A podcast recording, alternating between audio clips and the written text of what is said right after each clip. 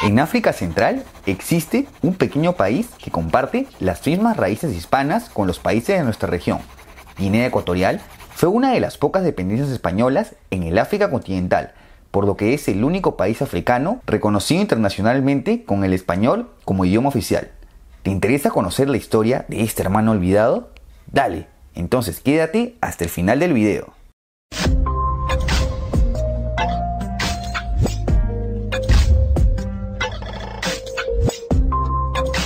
Antes de empezar con la historia, nociones básicas de geografía. El territorio de Guinea Ecuatorial está compuesto por un pequeño territorio continental denominado Río Muni y por donde pasa el río homónimo, más cinco islas, siendo la más importante la isla de Bioko, pues aquí se encuentra la capital, Malabo. Sí, algo bastante inusual.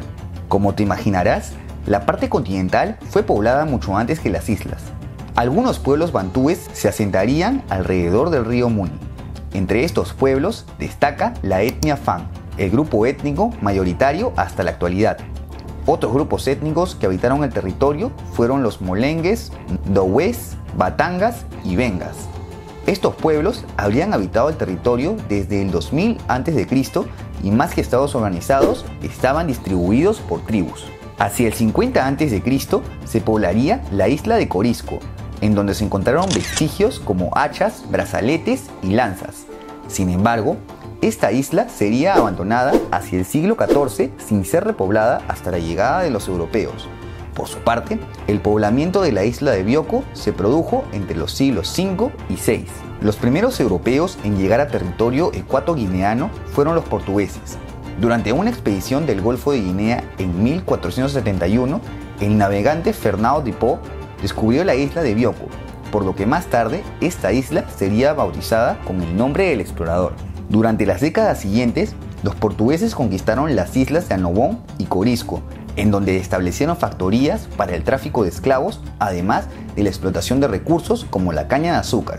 En cuanto a Bioko, se consiguió con mayor dificultad debido a las enfermedades y la hostilidad de las tribus locales. Por su parte, los españoles avistaron por primera vez territorio ecuatoguineano en la isla de Anobón durante la expedición de García Jofre de Loaiza en 1525, aunque sin establecerse. Otros europeos en llegar serían los neerlandeses, quienes sin consentimiento de los portugueses se establecieron en la isla de Bioko. Aprovechando la guerra de restauración portuguesa, mientras portugueses y españoles luchaban, la Compañía Neerlandesa de las Indias Orientales ocupó las islas del Golfo de Guinea entre 1642 y 1648, aunque eventualmente serían expulsados, luego que los portugueses crearan una compañía en la isla de Corisco, que sustituía el mismo tipo de comercio de los neerlandeses. Las islas permanecieron bajo dominio portugués hasta 1777, tras los tratados de San Ildefonso y el Pardo, firmados por Portugal y España, las islas, más un sector de la costa de Guinea entre los ríos Níger y Ogooué, pasarían bajo soberanía española junto con la colonia de Sacramento a cambio de permitir el avance portugués sobre Brasil. Recordemos que desde el Tratado de Tordesillas, España y Portugal habían separado áreas de conquista, por lo que España no había interferido en África desde entonces. Administrativamente, los territorios africanos de España estarían bajo jurisdicción del recientemente creado Virreinato del Río de la Plata con el nombre de Gobernación de Fernando Po y Anobón. Con esto, partiría una expedición en 1778 desde Montevideo, en donde se tomó posesión del territorio ecuatoguineano en nombre del rey Carlos III. Sin embargo, con la desintegración del Virreinato del Río de la Plata durante la década de 1810, Buenos Aires se desprendería de la soberanía de los territorios africanos debido a la lejanía. Debido a esto, Guinea Ecuatorial pasó un tiempo al olvido. Los británicos ocuparían la isla de Bioko hacia 1826 con un pretexto de la lucha contra el tráfico de esclavos. En este periodo, fundarían el establecimiento de Port Clarence, que luego sería renombrado como Santa Isabel por los españoles y luego de la independencia como Malabo. Sí, la capital actual del país.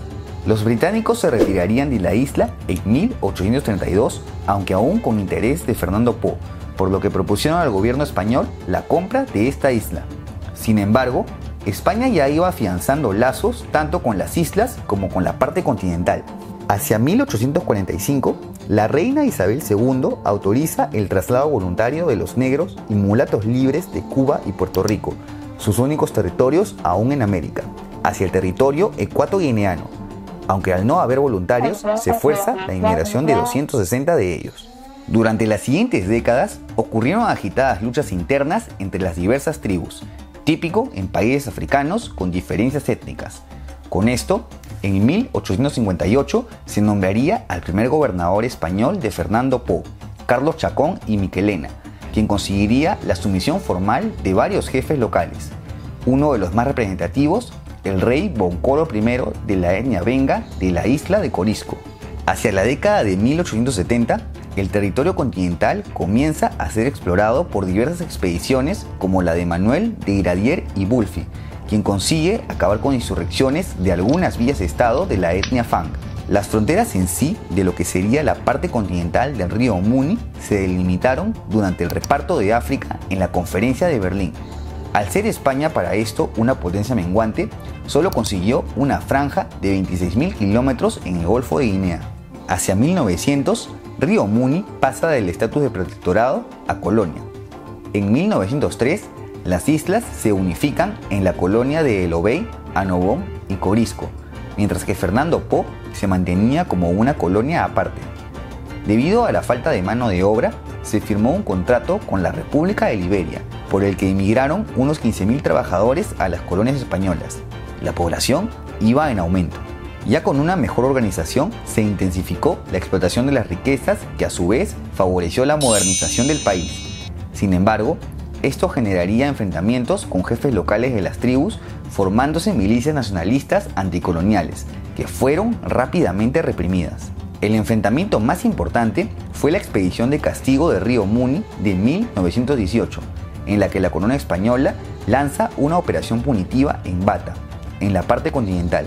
Aquí se ejecuta al jefe de la aldea de Mawomo, llamado B, tras lo que los grupos rebeldes ofrecerían rendición. En 1926 las tres colonias se unifican para formar la Guinea española. Para ese entonces, las estructuras tradicionales de los reinos tribales ya se habían disuelto pasando al sistema político implantado por los españoles. Las tribus, de todas maneras, seguían representadas simbólicamente por un rey en Bioko, el primero de ellos, Malao I. Sí, por esto, el posterior nombre de la capital del país. Durante los años 30, Guinea Ecuatorial permaneció fiel a la Segunda República Española. Por esto, durante la Guerra Civil Española, las fuerzas sublevadas franquistas invadieron el territorio ecuatoguineano, obteniendo el control del mismo, que a la larga pasa a ser parte del territorio gobernado durante el régimen de Francisco Franco, quien les daría el estatus de provincias españolas de ultramar hacia 1959. Durante la Segunda Guerra Mundial, por más que España se mantuvo neutral, ocurrió un enfrentamiento naval entre el Reino Unido y Alemania conocido como la Operación Postmaster, cerca de la isla de Fernando Po. Luego de esta guerra, comienza un proceso de descolonización en África ante la decadencia de las potencias europeas. Diversos movimientos independentistas que exigían autonomía surgirían tanto en Guinea Ecuatorial como en otros países. Ante las presiones, el gobierno español convoca un referéndum para la autonomía de la Guinea Española en 1963. Con la mayoría del sí, se convirtió en un territorio autónomo, ahora denominado Guinea Ecuatorial. En 1965, una asamblea de la ONU aprobó una resolución en la que se solicitaba a España que fije la independencia plena. España terminaría cediendo ante las presiones nacionalistas y de la ONU, concediendo la independencia plena en 1968 tras un nuevo referéndum. En este año se celebran también las primeras elecciones libres en donde sale elegido el primer presidente del país, Francisco Macías Nguema. En 1969, Macías anunció que la oposición había intentado perpetuar un presunto golpe de Estado, lo que le sirvió como pretexto para acabar con la oposición e instaurar un régimen dictatorial. Esto incluía un creciente sentimiento antiespañol que generó una crisis diplomática entre ambos países. Resultado, casi toda la población blanca cuya integridad peligraba es repatriada a España. Macías creó un régimen con un único partido, el Partido Único Nacional de los Trabajadores.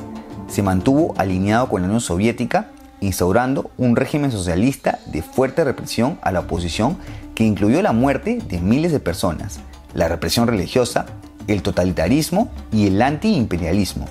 Todo esto plasmado en una nueva constitución que creaba un Estado unitario. El dictador Macías fue derrocado por un golpe de Estado en 1979 por un grupo de oficiales de las Fuerzas Armadas liderado por el teniente general Teodoro Obiang. Este fue conocido como el Golpe de la Libertad, luego de la batalla de Niefán que dividió a las Fuerzas Armadas entre revolucionarios y leales a Macías, el dictador fue depuesto y ejecutado, asumiendo Obiang como nuevo presidente. Y tú dirás, por fin Guinea Ecuatorial consiguió la democracia. Pues no. De hecho, Obiang estableció una nueva dictadura que se mantiene hasta la actualidad.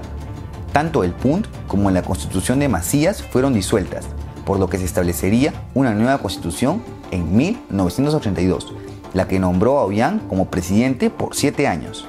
En la década de los 90 se dio inicio a la actividad petrolera que significó un considerable incremento económico para el país, aunque este no fue de la mano con la disminución de la desigualdad de ingresos y la pobreza, la cual aún afecta a más de las dos terceras partes de la población.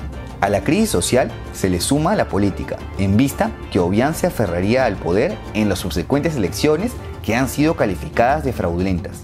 Su régimen ha sido tildado como uno de los más represores del mundo actual debido a la desaparición de opositores, nepotismo, falta de libertad de prensa y la manipulación de los procesos electorales. Y hasta aquí el video de hoy. Ahora quiero saber tu opinión. ¿Habías escuchado de este país hispano en el centro de África? ¿Crees que algún día obtenga su libertad? No te olvides de dejar tu comentario y si te ha gustado este video, apóyame con un like y suscríbete a mi canal. También puedes seguirme en mis redes y si quieres apoyar este proyecto, cualquier donación en Patreon será bienvenida. Hasta la próxima.